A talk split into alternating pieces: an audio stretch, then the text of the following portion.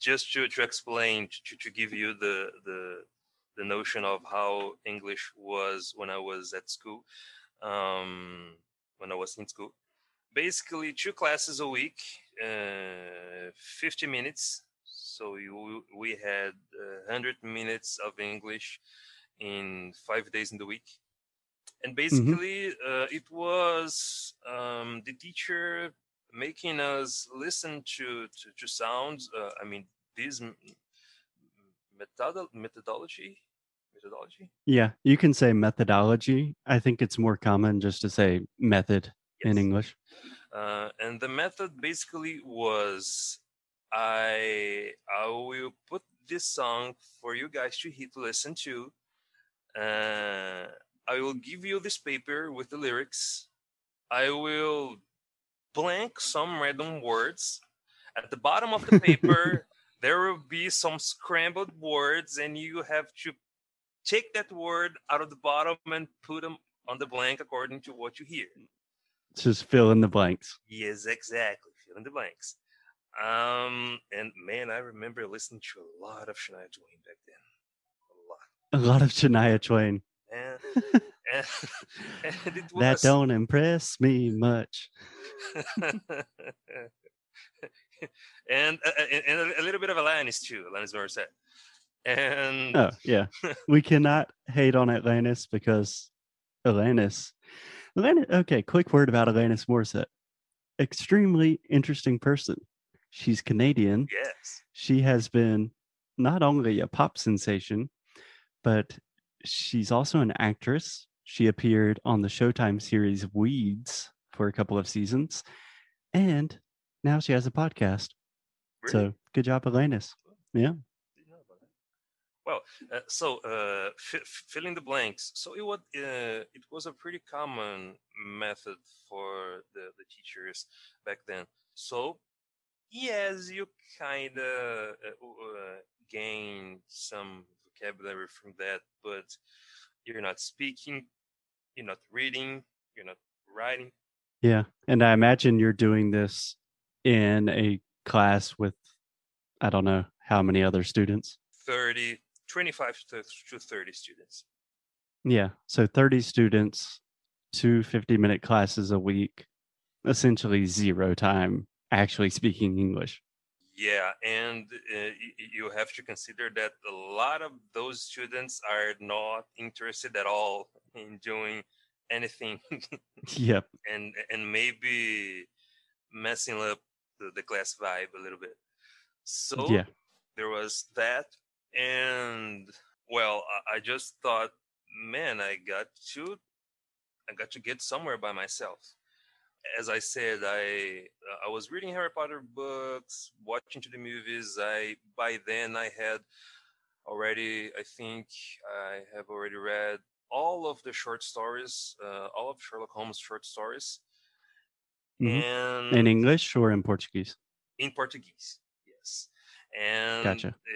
and I was like in love with that London, England environment. Okay, uh, for for Sherlock Holmes, it was the Victorian London in England, but uh, same thing. I, I was very impressed by the way that uh, Conan Doyle described the whole scenario thing, and and I was like, man, man, I gotta go to that place. Uh, and and, uh, and and I think it was it was when I when I started to to realize that I if I wanted to improve my English I had to walk with my own feet and at the Nice. same That's a eh, great expression. and at the same time i did not want to well I- don't say i did not want to but i, I was i was very inclined, inclined inclinated to avoid Inclined. i was Very very, I inclined. was very inclined to uh, not go to an english school because they were always very expensive here. And uh, I, I've always I've always listened to friends and colleagues saying, "Well, I'm I'm doing English for like three years now," and I'm like, "Man, three years paying for an, an English course that was not very cheap. It was not cheap. And, uh, m- my my thoughts back then were, well, I I'd like to save that kind of expense for college, if I if I can. Precisely. And I think that's a really good, just a good tip recommendation in general. Is you can ask people about their experiences with learning another language or learning anything. But if people are telling you, like, yeah, I've been in school for like four years studying English and um, it costs me, I don't know, 10,000 reais a month and my English still sucks. That's probably a good sign that that's not the best path to take. Yeah, and, and you and you always had that that person that was like, well, I did four or five uh, uh, years of English. I I wasn't uh, in quotation book ten because there's a thing with English courses here in Brazil that uh, they divide the courses into books. Each book talk about a different subject or a kind of uh, a, variation of the the way right, you, right. You, you, learn and, and they go, ah, I reached book 10. I'm in book uh, at book 11 right now. And uh, well, for, for me, it didn't mean much. I, I don't know what book, whatever the number, the number is, is about. But what that person was really saying was, well, I've studied a lot and I haven't talked much. Yep. And I'm like, well, what's the point then? Yeah, that seems like a bad deal. Yeah. It sounds like you had a very typical, not a, a typical, but a common experience that a lot of Brazilians have a very similar experience. They go through high school and you know, they have exposure to English but don't really learn much. But there seems like there is kind of a turning point in your story that a lot of people don't have, where you kind of look around and recognize, huh, this doesn't seem like the best idea. I need to walk with my own feet, as you said. Yes. So what happens then? Well, at this point of the story, I think we are maybe at the end of 2007 when I finished high school. Mm-hmm. Uh, I should just, uh, since I have the opportunity to be here and talking to you and all the listeners, my English teacher in the last year of high school was the most different that I, that I had in years. You, you, I mean, she she would have us to write. I mean, uh, texts in like essays in English, something that mm-hmm. from essays, essays, essays. Thanks. For uh, uh, she will have us to write essays uh, in English, talking about random things. Maybe she was established. She, she would give us a subject, maybe not.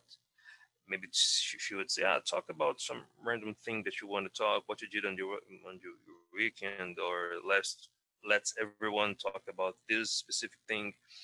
Something mm-hmm. that I, in let's say four, five years studying English in school, I have I I would never done by then. Yeah, just the process of like, hey, here's the topic, write about it.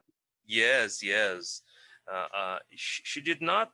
Uh, we wouldn't uh, have to to speak or try to speak nothing, but she was making us to to, to write aside from just uh, study grammar and things like that. And I, and I thought it was pretty uh, off the curve compared to what we had uh, until that yeah. point.